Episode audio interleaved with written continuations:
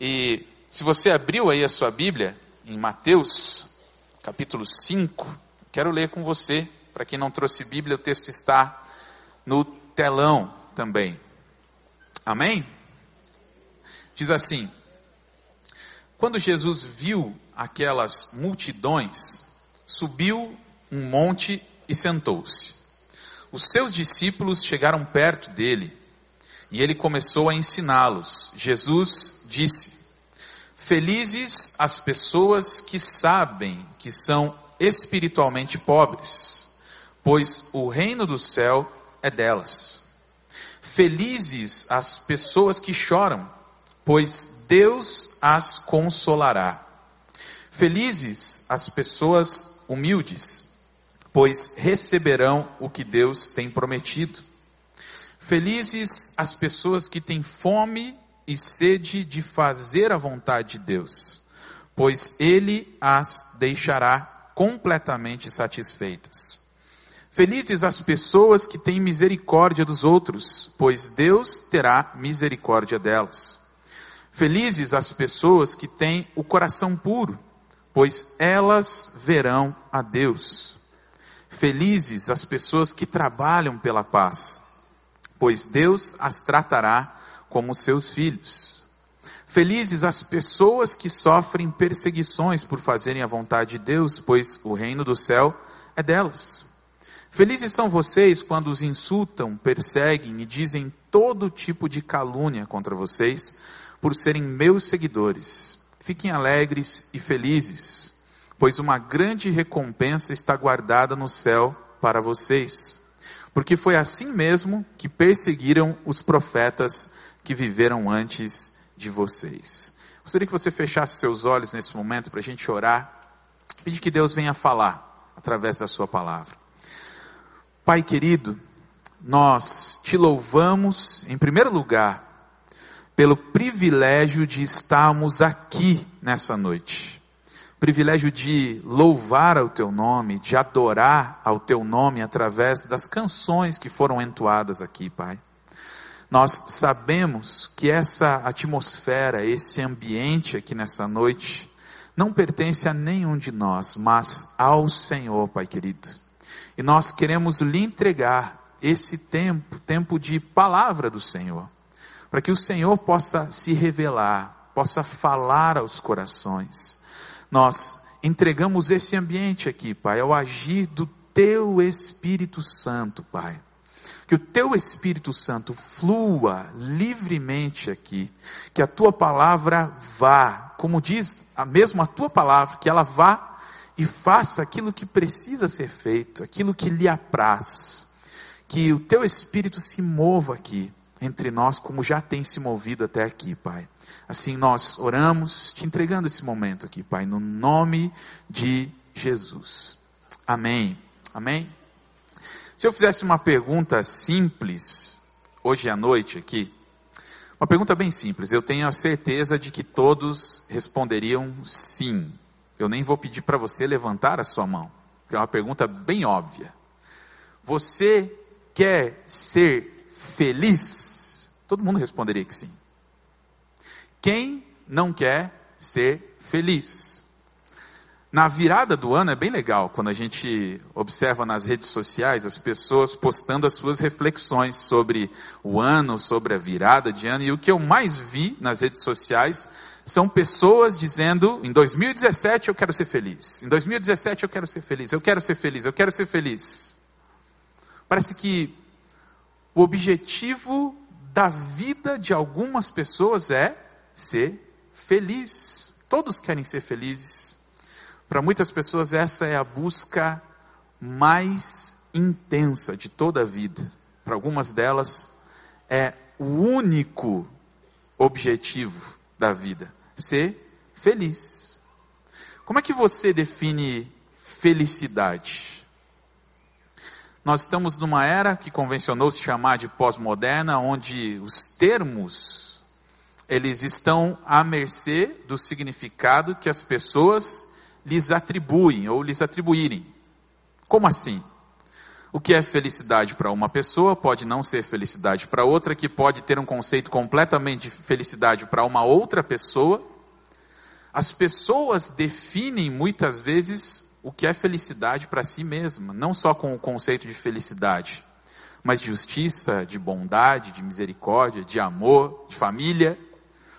Hoje as palavras, as definições das palavras estão muito difíceis. Como é que você define felicidade? Quando eu olho para a palavra de Deus, a gente pode trazer uma definição que perpassa por toda a Bíblia, dentro de vários homens de Deus na história da igreja, na história bíblica, que a gente pode definir felicidade como satisfação e contentamento em Deus. Quando você está satisfeito, plenamente satisfeito, plenamente contente em Deus, sabendo que o seu homem interior se alinha com a vontade de Deus e há um contentamento, uma satisfação, um prazer no próprio Deus e na obra que ele realizou na nossa vida, isso é felicidade. E é por isso que nesse texto Jesus fala tantas vezes de felicidade. Talvez em outra tradução ou versão, você vai ouvir a palavra bem aventurados. Nesses capítulos aqui, de 5 até 7 de Mateus, Jesus ele traz várias orientações à vida, mostrando que a verdadeira felicidade está em quando somos súditos do reino de Deus. O Sermão da Montanha aqui, o começo dele, como nós lemos, como comumente é chamado Sermão do Monte, Sermão da Montanha, é a cartilha do súdito do reino de Deus.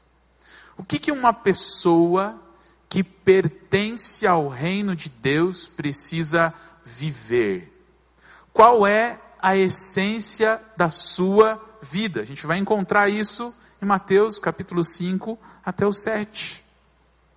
Jesus ele evidencia em suas palavras, no seu discurso aqui no Sermão da Montanha, que a felicidade, ela não está em coisas, mas num relacionamento restaurado com Deus, com o próximo e consigo mesmo.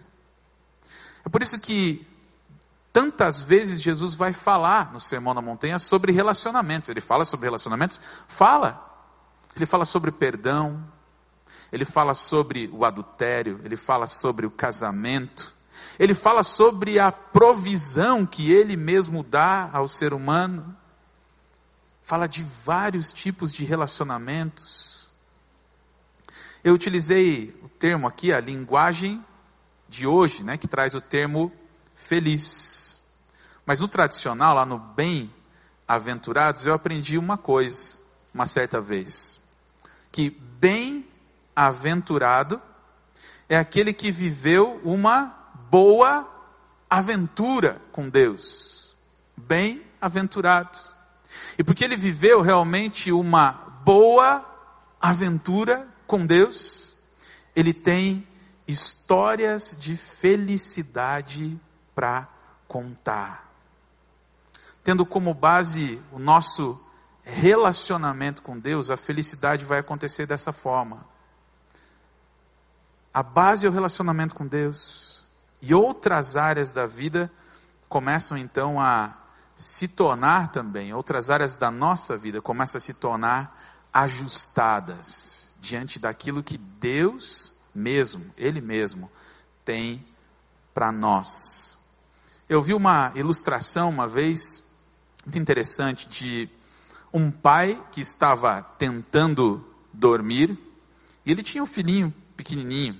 Tem muitos pais aqui que talvez viveram isso agora, na, na tarde de domingo agora, querendo tirar aquele cochilo e a sua criança pequena lhe pedindo atenção. E aí aquele pai olha para aquela situação dizendo: Eu não consigo dormir e eu preciso dar alguma coisa para essa criança fazer para eu poder tirar o meu cochilo. ele vai lá no jornal e ele acha um globo, um globo terrestre desenhado no jornal, e ele vai lá e tem uma ideia, ele recorta aquele globo, faz um monte de pedacinhos daquele globo e dá para aquela criança. Fala, agora ele vai se divertir. Eu vou tirar um cochilo de uma hora e meia, umas duas horas, até que ele consiga montar esse quebra-cabeça do planeta aqui. E aí deu 15 minutos, a criança voltou lá. Falou, pai, já consegui. Eu falei, mas como é que você conseguiu, meu filho? É que atrás do jornal tinha a figura de um homem. Então, quando eu montei o homem, eu consegui ver o globo terrestre, bonitinho, do outro lado. Isso é uma ilustração interessante para falar da nossa vida. Quando eu conserto diante de Deus o meu ser interior, parece que tudo no mundo começa a ficar melhor. Quando eu tenho a minha satisfação, o meu contentamento no Senhor, o meu ser interior é alinhado com a Sua vontade, parece que tudo no mundo começa a ficar melhor. Todo o sermão da montanha, ele é impactante, todo ele, do começo ao final. Para mim, é o maior discurso já feito em toda a história da humanidade. Não tem outro discurso igual ao de Jesus na montanha, o sermão da montanha. Ele foi admirado por muitas pessoas, por Gandhi, por alguns homens dentro da história que admiravam exatamente esse discurso de Jesus, porque se referia à essência da vida e da felicidade. Ele é comprido, mas eu quero me concentrar nessa noite no verso 3, que diz assim: Felizes as pessoas que sabem que são espiritualmente pobres, pois o reino do céu é delas. Felizes as pessoas que sabem que são espiritualmente pobres. A verdadeira felicidade, ela começa admitindo aquilo que eu sou espiritualmente pobre. A felicidade do ponto de vista de Jesus tem como base o reconhecimento de que eu sou carente da graça de Deus. Saber que eu sou pecador, que eu dependo da graça e do perdão de Deus para a minha vida. E é por isso mesmo que o reino dos céus é dessa pessoa que sabe que é espiritualmente pobre, porque ela sabe que não é por mérito algum que ela alcançou o perdão, mas é pelo mérito da cruz de Cristo é que a sua vida pôde ser restaurada no Celebrando Restauração, um dos ministérios dessa igreja aqui, um ministério de caminhada, muitas pessoas que estão aqui já passaram pelo Celebrando a Restauração, algumas estão lá como líderes. Nossa caminhada de restauração aqui na igreja. Nós começamos todos os ciclos do Celebrando falando isso. Admitir que eu não sou Deus. Eu sou espiritualmente pobre. Parece estranho como é que alguém pode ser Deus, estar no lugar de Deus? Nós falamos em brincar de ser Deus, não admitindo pontos que precisam ser restaurados na minha vida. Ou seja, como a gente fala na primeira lição do Celebrando, sair da negação. Reconhecer que eu tenho marcas que precisam ser tratadas e admitir que essas marcas existem e que precisam ser levadas à presença de Deus. O início do processo de restauração em nossas vidas é a compreensão de que ninguém é perfeito. Bem-vindo à raça humana. Ninguém é perfeito. E que essas mesmas imperfeições, elas dificultam os nossos relacionamentos Quais são os maiores problemas da nossa vida? Pecado e a falta de perdão. reconhecer que eu sou espiritualmente pobre, leva-me a buscar o perdão de Deus e a restauração que Ele tem para mim. Qual que é a consequência disso? A consequência é felicidade. Olha que a palavra de Deus vai dizer lá no Salmo de número 32. Como é feliz aquele que tem suas transgressões perdoadas e seus pecados apagados. Como é feliz aquele a quem o Senhor não atribui culpa e em quem não há hipocrisia. Hipocrisia do grego vestir uma máscara, colocar uma máscara, representar aquilo que não é. Enquanto escondia os meus pecados, o meu corpo definhava de tanto gemer, pois de dia e de noite a tua mão pesava sobre mim. Minha força foi se esgotando como em tempo de seca. Então reconheci diante de ti o meu pecado e não encobri as minhas culpas. Eu disse: confessarei as minhas transgressões ao Senhor, e tu perdoaste a culpa do meu pecado. O salmista está dizendo: isso é felicidade.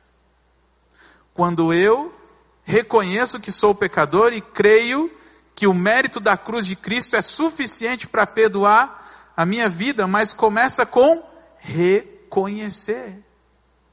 Felizes são aqueles que sabem, têm consciência de que são espiritualmente pobres. Por que reconhecer que existem problemas na minha vida? Por que, que eu preciso reconhecer que existem problemas na minha vida? Todo aquele que não reconhece que existem problemas, ele permanece na negação. Ou seja, ele se coloca como um ser perfeito. Eu não tenho problema nenhum. Nada está acontecendo na minha vida.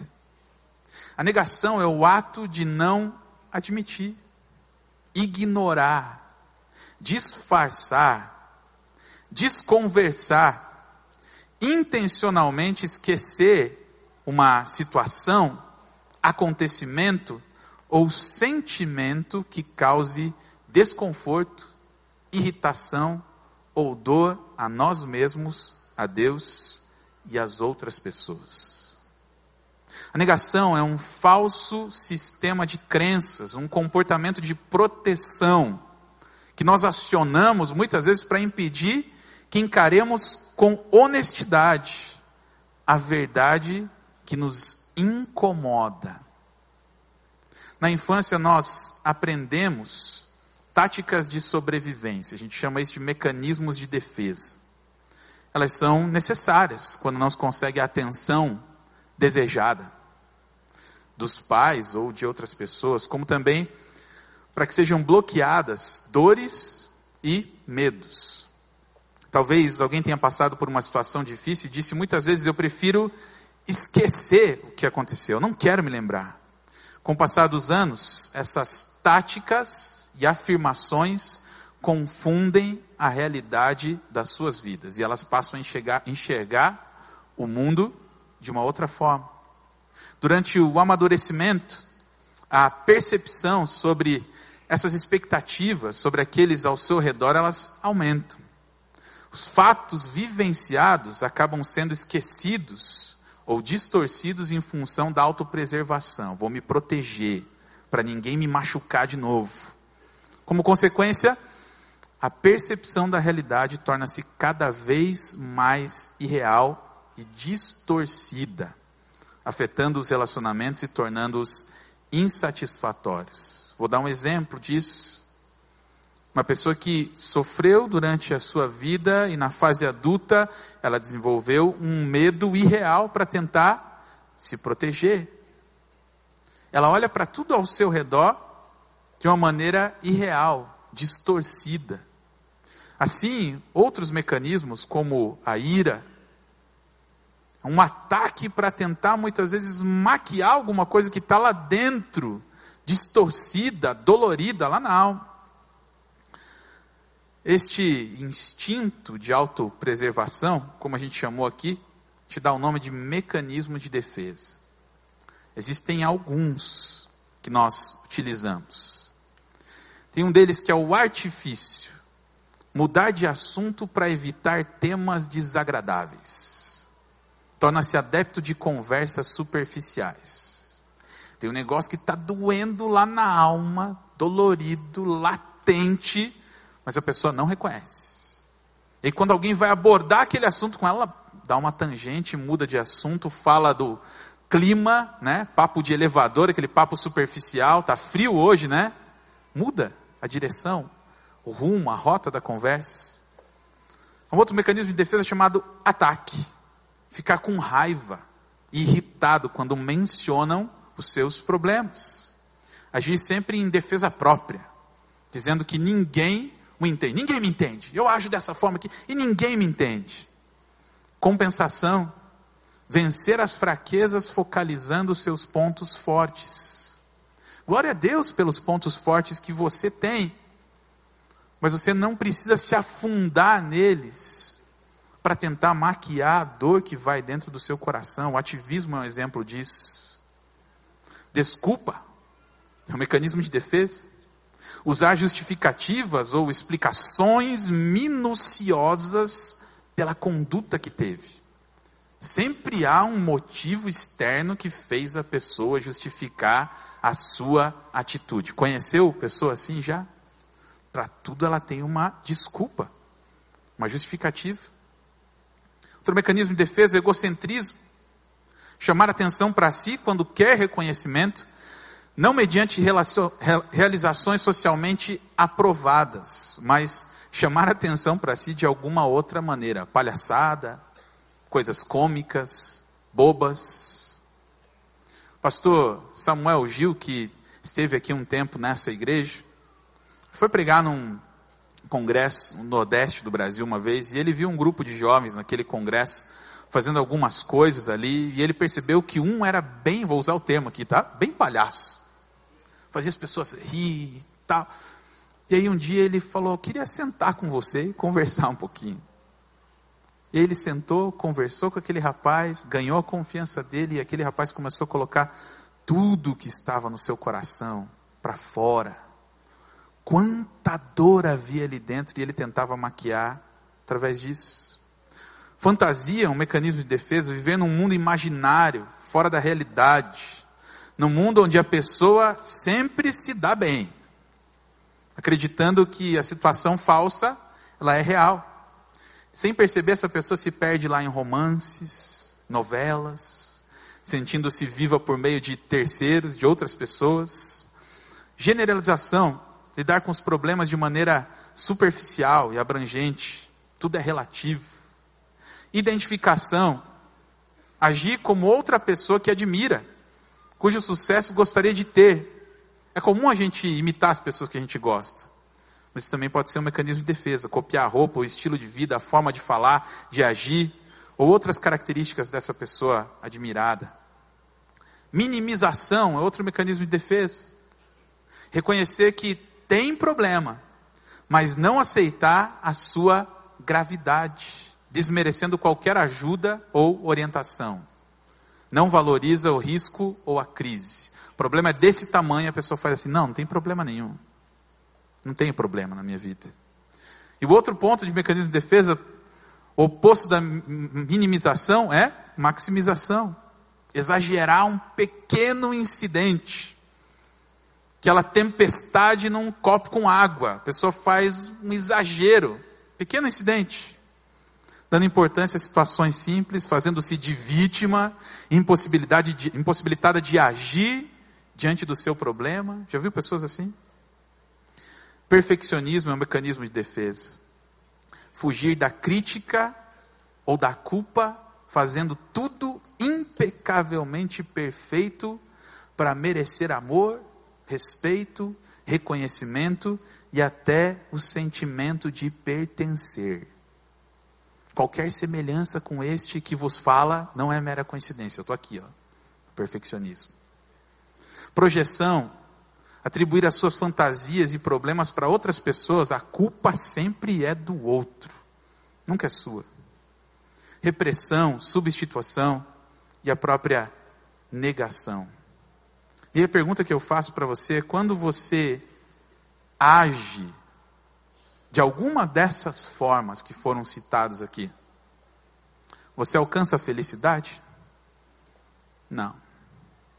Você só alcança tristeza, culpa, medo, frustração, fracasso. O problema é que os mecanismos de defesa muitas vezes eles se perpetuam pela nossa vida durante toda a nossa história. E chega um momento em que a gente precisa fazer o que Jesus falou. Reconhecer que nós somos espiritualmente pobres dependentes da graça de Deus. Eu tive um privilégio vivendo aqui nessa igreja, privilégio de conhecer esse ministério que eu já citei aqui, o Celebrando Restauração. E eu o conheci já sendo pastor dessa igreja. Por que, que eu digo um privilégio? Porque uma das maiores coisas que o CR fez na minha vida, celebrando restauração, o CR, foi me ajudar a identificar as minhas lutas, a dar nome para os meus sentimentos, para aquilo que eu tinha dentro de mim que ninguém visualizava. Toda vez que a gente vai falar dentro do grupo lá no CR, a gente usa uma expressão, um formato. A gente fala assim, primeiro se apresenta, né? Oi, meu nome é Alexandre. Ó, não tem ninguém do CR, ninguém falou Oi, Alexandre, viu? Algumas pessoas falaram. Oi, meu nome é Alexandre. Oi, Alexandre. Eu sou filho amado de Deus. Começa na minha identidade. Quem eu sou? Eu sou filho amado de Deus. Essa é a base, essa é a mola propulsora da minha vida. A partir do momento que eu falo meu nome, que eu me identifico dentro da identidade que Deus tem para mim, então eu posso começar a falar daquilo com o qual eu luto. Meu nome é Alexandre, eu sou filho amado de Deus e eu luto com o medo do fracasso. Eu luto com a culpa falsa. Luto com o perfeccionismo e mais uma listinha de umas 10 coisas. E a gente aprende tudo isso lá no CR. Pedi para o pessoal da comunicação colocar uma imagem ali, porque a gente está falando tudo isso exatamente para falar de restauração. E maior dádiva que eu recebi nos últimos anos foi poder participar desse ministério na vida dessa igreja aqui. O marco do CR nesse ano começa nessa data aí, ó. Queria que você anotasse, 20, 23 de fevereiro. Primeira conferência que a gente está fazendo aqui do Celebrando Restauração. A gente optou por afirmar, todos precisam de restauração. Quem precisa de restauração? Todos precisam de restauração. 20 a 20, 23 de fevereiro, 19 h 30 aqui no templo. Os preletores ali, o pastor Manfred, aqui da nossa igreja, pastor Daniel Camaforte, da PIB do Recreio dos Bandeirantes. Uma das coisas que o pastor Daniel vai falar aqui é sobre a influência das emoções na espiritualidade. Queria que você estivesse aqui para ouvir isso. Convida mais alguém e vem para cá. Eu, depois que eu passei pelo CR, eu brinco lá com o pessoal, própria equipe do CR, eu virei o chato do CR. Eu queria que todo mundo pudesse fazer pelo menos uma vez na vida, o CR. Esse ano que passou, ano de 2016, nós nos reuníamos num grupo chamado Grupo de Passos, é um grupo fechado de homens, eram 11 homens, na casa do Maurício, está aqui sentadinho ali. E a gente se reunia ali, dizem que homem não gosta de falar, né? Não, homem não gosta de falar. Não gosta de falar. Nosso grupo ia das sete e meia às onze da noite que a gente fazia ali? compartilhava a vida. Falava a respeito das nossas lutas, dos nossos pecados, das nossas dificuldades. Às vezes acabava 11 horas, às vezes acabava meia-noite. No final do ano passado, em dezembro, a gente fez um churrasco com as famílias junto, as esposas, os filhos. E Toninho, que é o líder do grupo, desse grupo de passos, ele falou para todas as famílias que estavam ali: pode ter certeza que todas as vezes que esses homens voltavam para casa, eles voltavam como homens melhores para suas famílias. Porque eles se abriam. Ali havia choro, ali havia indignação, ali havia confissão, mas quanto mais nós nos abríamos para aquilo que Deus tinha para fazer na nossa vida, mais felizes nós éramos. Aquele momento da semana era o momento mais esperado por todos os homens ali, os onze homens, e o segredo que ficava ali, toda semana. A gente conversava, se identificava, chorava junto. Eu vejo vários homens tendo dificuldades nas suas vidas, principalmente por não se abrirem, não pedirem ajuda, não reconhecerem que precisam até de outros homens para terem uma vida restaurada, uma vida mais íntegra, e é por isso mesmo que eu sou o chato do CR. Porque eu sei dos efeitos que essa ferramenta trouxe na minha vida. Eu não estou exaltando o CR. É uma ferramenta que Deus deu para a vida dessa igreja aqui. E eu não tenho dúvidas de que você, assumindo a responsabilidade, porque a gente fala isso lá, responsabilidade pela restauração não é de quem está próximo de você, responsabilidade é sua. Agora eu vejo vários homens ali assumindo a responsabilidade pelas suas vidas, pelas suas decisões e cada vez mais sendo homens melhores. Não só homens, como a maioria do CR é mulheres, são mulheres. A grande maioria são mulheres. O que, que a negação ela causa nas nossas vidas?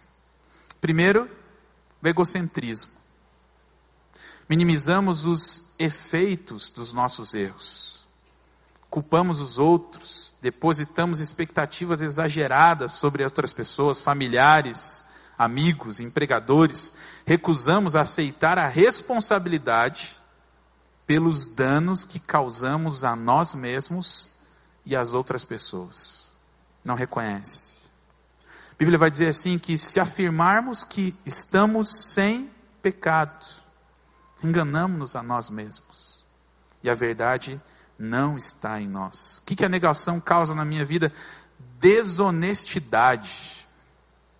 Damos desculpas sobre o nosso comportamento para nós mesmos e para os outros. Somos tão doentes quanto os segredos que nós escondemos.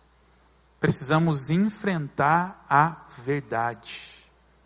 A negação é uma mentira que nos mantém na escravidão.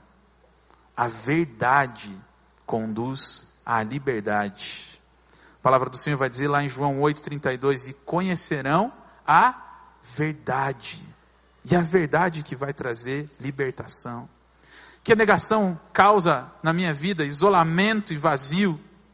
Nós nos descobrimos sem amigos e que estamos completamente desconectados de, no, de nossos relacionamentos. Não experimentamos intimidade com outras pessoas, nos mantemos distantes, inclusive de Deus, até porque o medo é que se eu me aproximar demais das pessoas, elas vão descobrir aquilo que eu sou, que eu sou falho, que eu sou pecador. Essa descoberta, a própria palavra de Deus já fez por nós há muito tempo. O que a negação causa na minha vida? Ansiedade. Perdemos tempo e energia lidando com o passado, temendo o futuro. nos ocupamos demais tentando controlar as pessoas, circunstâncias, e se a gente pudesse, a gente controlava até o pensamento das pessoas. Nos frustramos quando não conseguimos, ao reconhecermos que não temos o controle, ficamos livres para vivermos nossa vida como ela realmente é. Você tem o controle da sua vida? Não tem. A palavra de Deus diz assim: portanto, humilhem-se debaixo da poderosa mão de Deus, para que Ele os exalte no tempo devido. Lancem sobre Ele toda a sua ansiedade, porque Ele tem cuidado de vocês. O que a negação faz na minha vida? Continuar vivendo os erros do passado e ter medo de mudar. Virou o ano e os mesmos erros estão aí arraigados na sua vida. Deus tem um plano de vida plena para todos nós. Vida sem dependências, sem obsessões. Para muitos, as feridas, dependências ou os maus hábitos podem prendê-los, fazerem-nos tropeçar. Pode ser que alguém esteja profundamente magoado mas agir dessa forma é permitir que essa dor continue a feri-lo.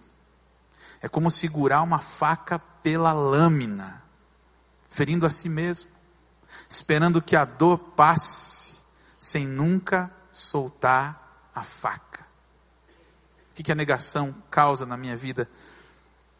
Ela traz o medo do futuro Talvez alguém esteja tão preocupado com o que as pessoas pensam a seu respeito que tem medo de mudar.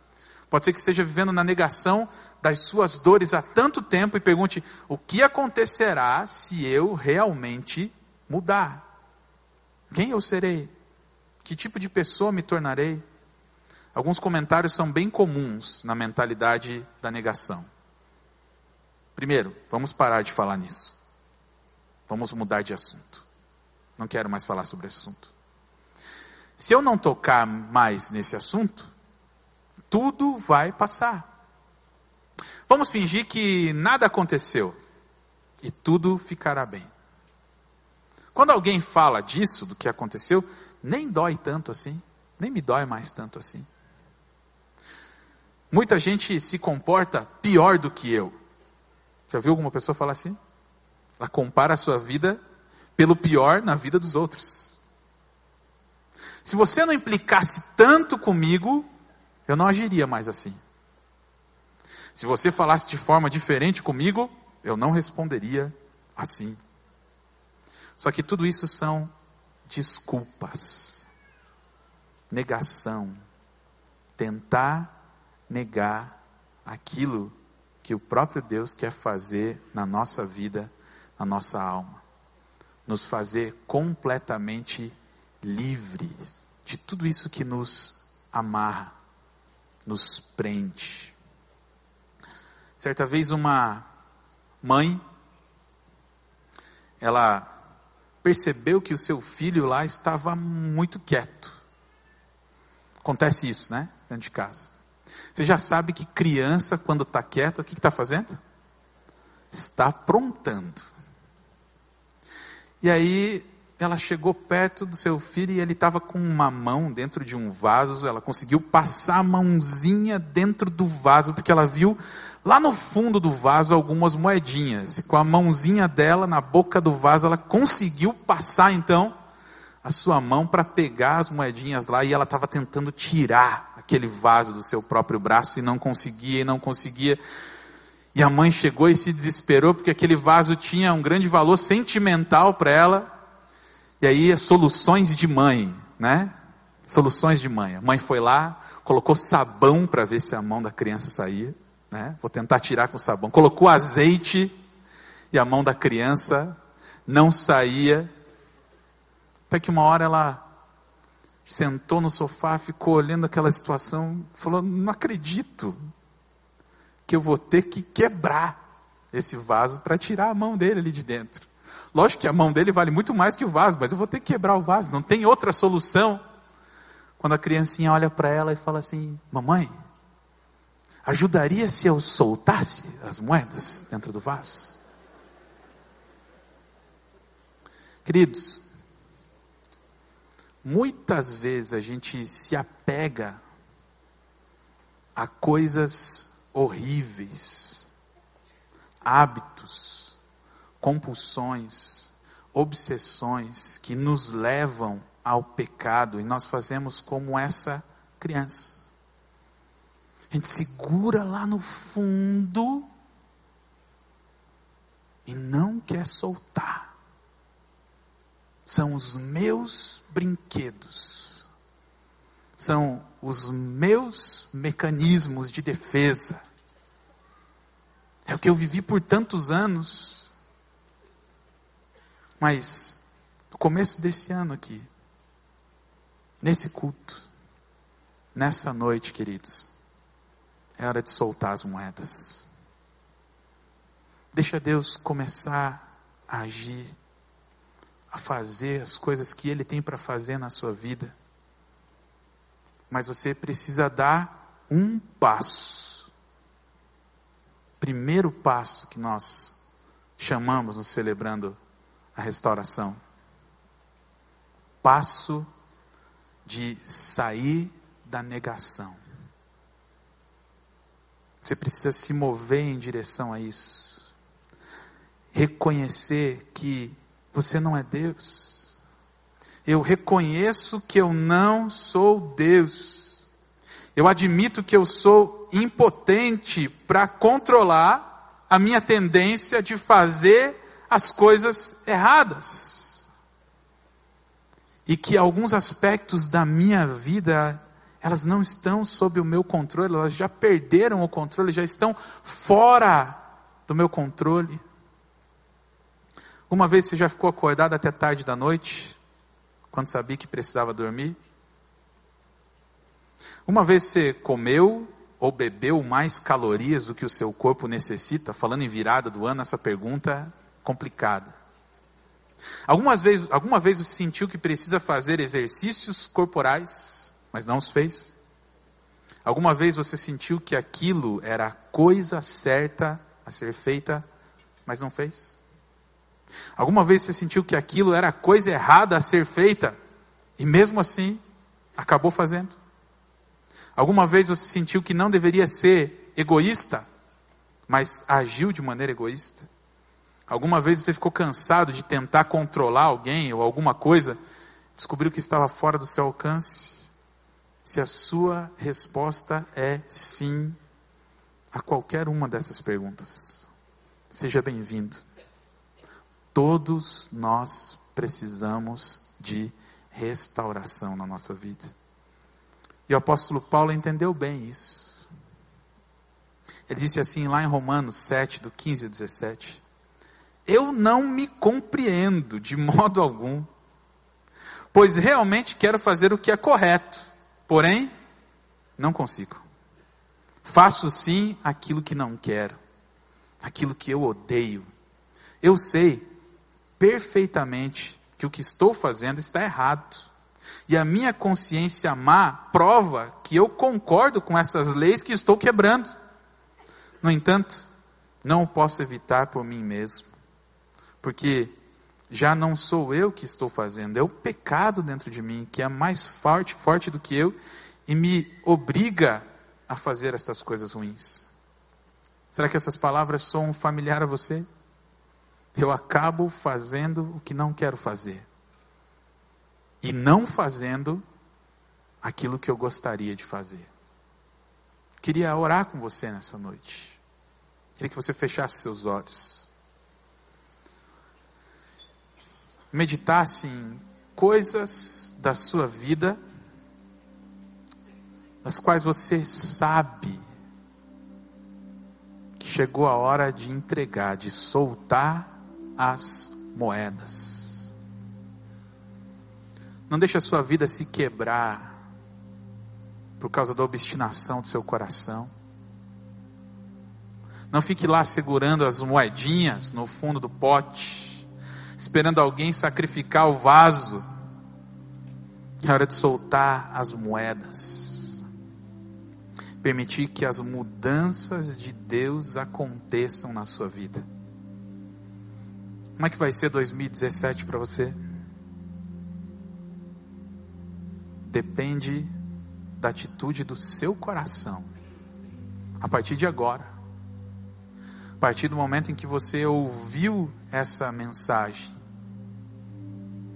que agora você sabe do que Deus tem para fazer.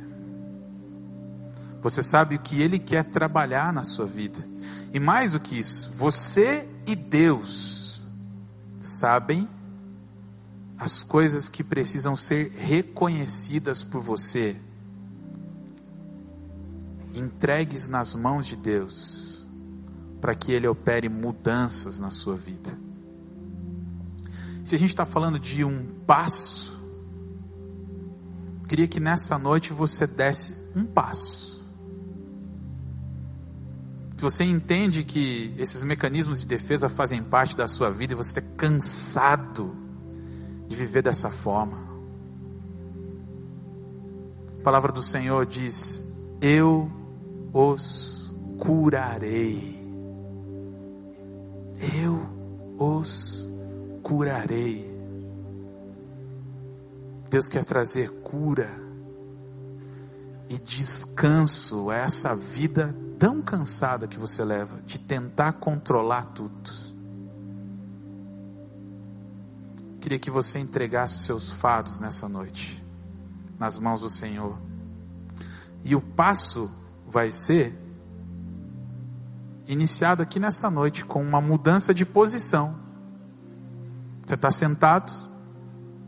Se você quer reconhecer e entregar coisas na presença de Deus, eu queria que você se colocasse de pé onde você está. É uma atitude desafiadora? Sim.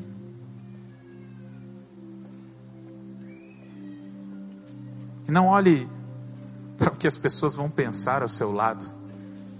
Não tente controlar nem isso que está acontecendo nesse momento, porque isso aqui é a ambiência da casa do Pai.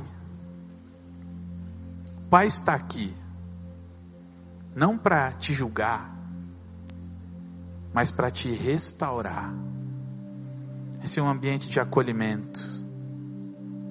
Se você não tem coragem, o pastor Pascoal sempre fala isso, de tomar uma atitude aqui dentro, na ambiência da casa do Pai, quando você sair por aquelas portas, não vai mais acontecer.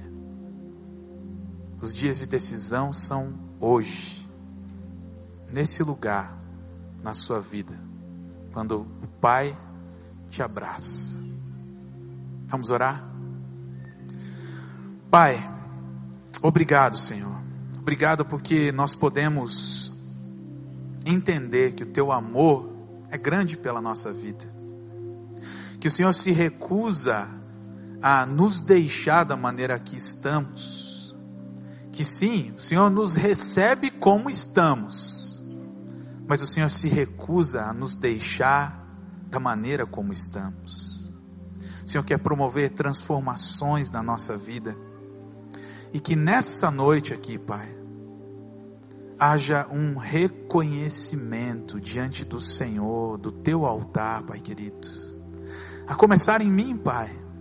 Eu reconheço tantas coisas com as quais eu luto e que eu preciso entregar no teu altar para que sejam restauradas pelo Senhor. E todos esses irmãos que estão aqui de pé, Pai, também fizeram a mesma coisa, Senhor. Peço que o Senhor comece, se ele já foi iniciado, que o Senhor continue aperfeiçoando, mas se ainda não foi iniciado, que o Senhor comece essa obra de restauração, Pai. Em cada coração, em cada vida, Pai. Nós nos entregamos a Ti. Nós nos entregamos ao Teu controle e abrimos mão do nosso controle. Pedimos que o Senhor venha controlar a nossa vida, venha governar a nossa vida, venha ser o Senhor da nossa vida, da nossa existência. Obrigado, Pai, porque sabemos que somos amados por Ti. Nome de Jesus. Amém. Amém.